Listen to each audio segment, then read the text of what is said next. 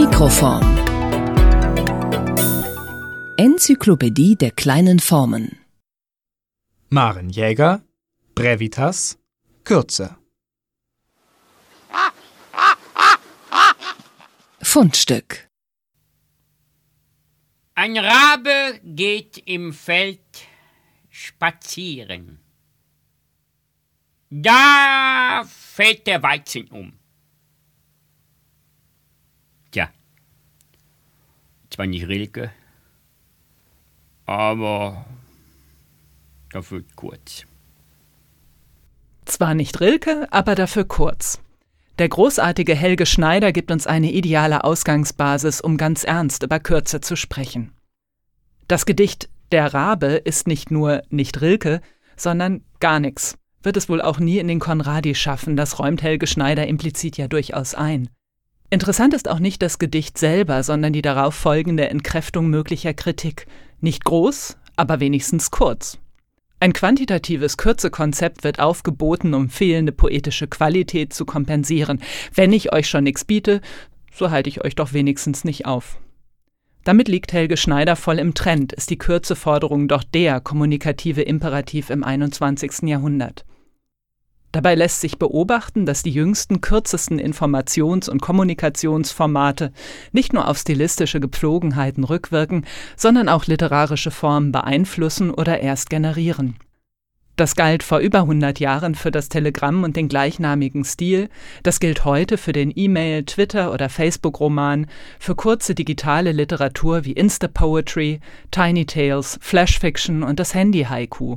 Sie alle sind vergleichsweise kurz – damit qualifizieren sie sich, könnte man böswillig unterstellen, als Produktionsschemata für den flotten Schreiber, als Formate für Medien, in denen Sendezeit und Zeichenzahl knappe Ressourcen sind, als Rezeptionsangebote für den eiligen Leser.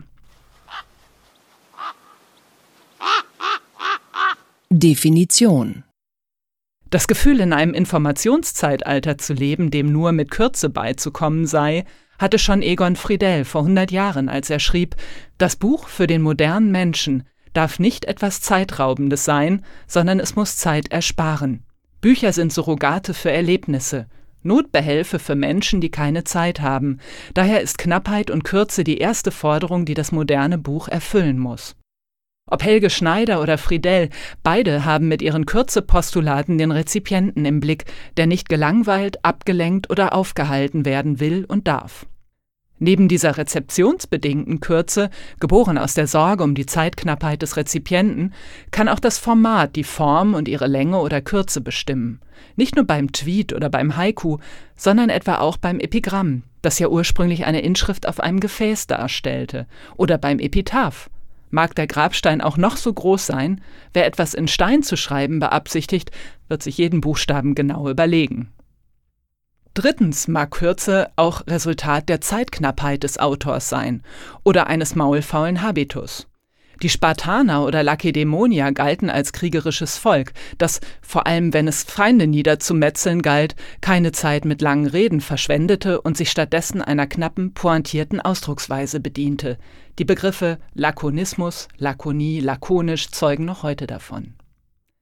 Ob die genannten Beispiele der Hass des Senders Rechnung tragen, den Begrenzungen des Formats oder der Zeitressourcenknappheit des Empfängers, die Kürzevorgaben dieser Medienphänomene sind heteronome, fremdbestimmte und vor allem formatbedingte, technische und quotenaffine, sprich quantitative. X darf nicht länger als Y sein, ein schlechtes Gedicht nicht obendrein noch lang, dieser Enzyklopädiebeitrag nicht länger als zwölf Minuten kurz gleich fremdbestimmt kurz. Aktualität.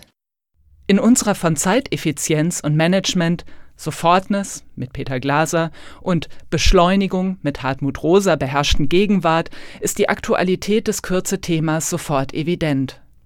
Die angeblich schwindende Aufmerksamkeitsspanne der User, mutmaßliche Verständnisgrenzen angesichts zu langer Sätze, die Explosion der Informationsangebote stehen als mögliche Ursachen für die Maxime der Zeit- und Zeichenökonomie bereit.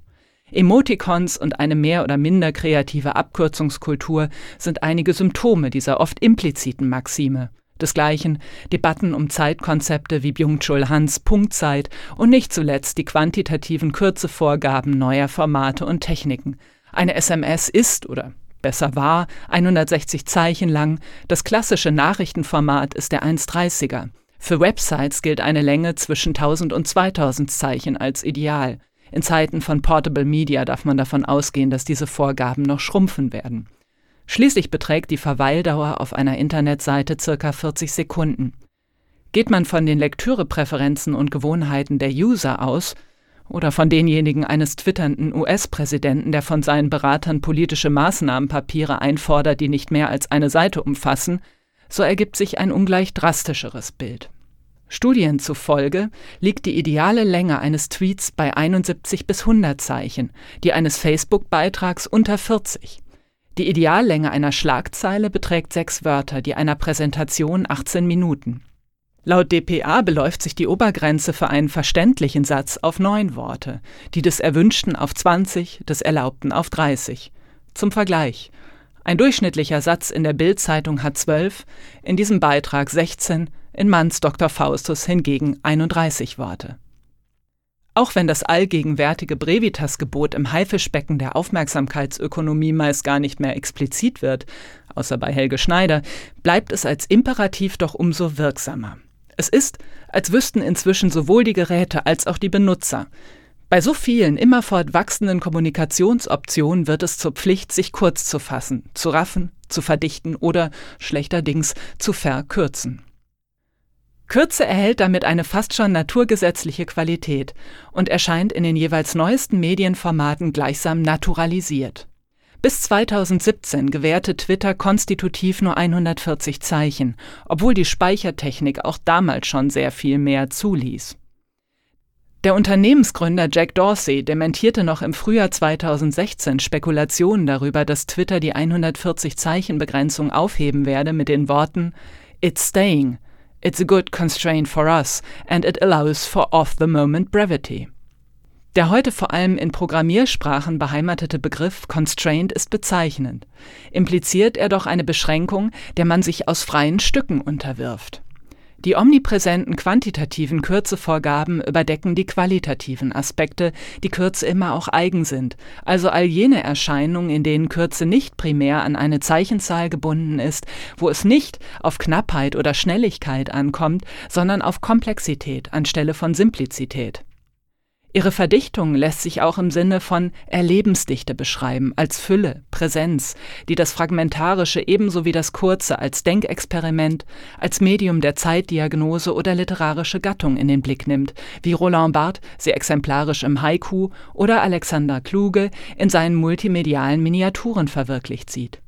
Kürze, verstanden als autonome ästhetische Ökonomie, ist konstitutiv für Texte, die emphatisch auf Intensität, also auf Erlebnisdichte abzielen, sei sie didaktisch, enthusiastisch oder epiphanisch induziert. Geschichte die Diskussion um Kürze ist keineswegs erst ein Phänomen des Gutenberg-Zeitalters. Sie wird bereits seit zwei Jahrtausenden geführt. Wann immer es um öffentliche Rede ging, war von der Antike bis weit in die Neuzeit hinein die Rhetorik zuständig. In der Systematik antiker Rhetoriklehrbücher impliziert der Relationsbegriff der Kürze stets ein Äquivalenzverhältnis. Ob von Res und Verba, also der Menge der Worte und der Komplexität des verhandelten Gegenstands, der Dauer der Rede und Faktoren wie den zeitlichen und kognitiven Kapazitäten der Adressaten, den situativen Voraussetzungen und äußeren Umständen. Den entscheidenden Kürze- oder Länge-Regler nennt die römische Rhetorik Aptum, Angemessenheit. Und wenngleich die rhetorische Tugend der Brevitas in der Regel positiv, als Dichte, Prägnanz oder Konzision gefasst wird, so wohnt ihr doch immer die Gefahr der Dunkelheit inne, sofern durch übermäßige Verknappung die Klarheit der Äußerung bedroht ist. Die antike Rhetorik definiert Kürze zwischen den Polen so viel wie mindestens nötig einerseits und nicht mehr als nötig andererseits. Es handelt sich also nicht um eine quantitativ absolute Kürzebestimmung im Sinne von nicht mehr als x Zeichen, nicht länger als y Minuten, sondern um eine qualitative und relative. Quintilians goldene Regel lautet Quantum opus est et quantum satis est, so viel nötig und so viel genügend ist. Während für Cicero Weitschweifigkeit eine größere Gefahr für das Verständnis darstellt, warnt Quintilian vor den Folgen unangemessener Kürze. Lieber zu viel als zu wenig. Den Zuhörer zu langweilen ist misslich. Sein Un- oder Missverständnis zu riskieren, unverzeihlich. Gewährsleute. Wie schmal der Grad zwischen Kürze und Dunkelheit ist, weiß Horaz. Brevis esse laboro obscurus fio. Ich strebe nach Kürze und erreiche Dunkelheit.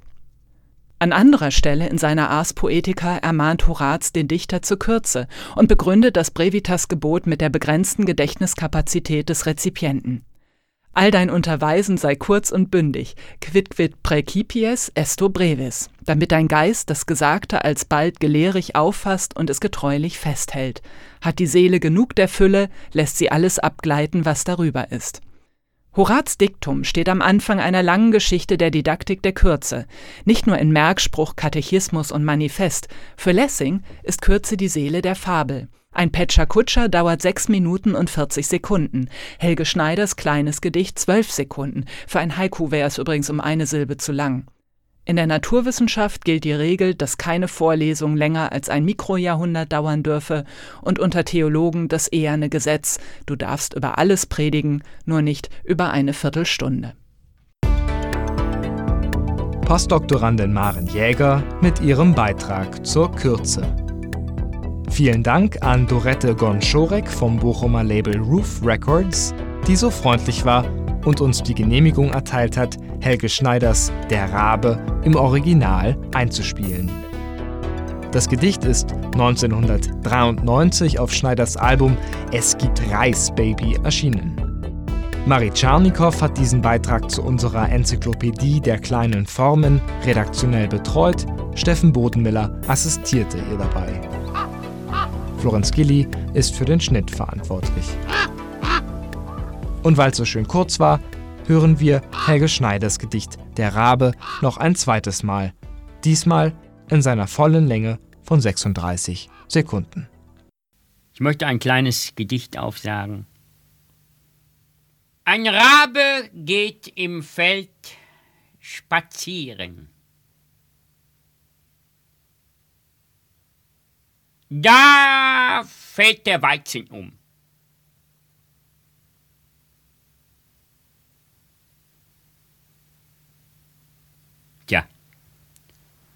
Zwar nicht Rilke, aber dafür kurz. Tschüss. Mikroform. Der Podcast des Graduiertenkollegs.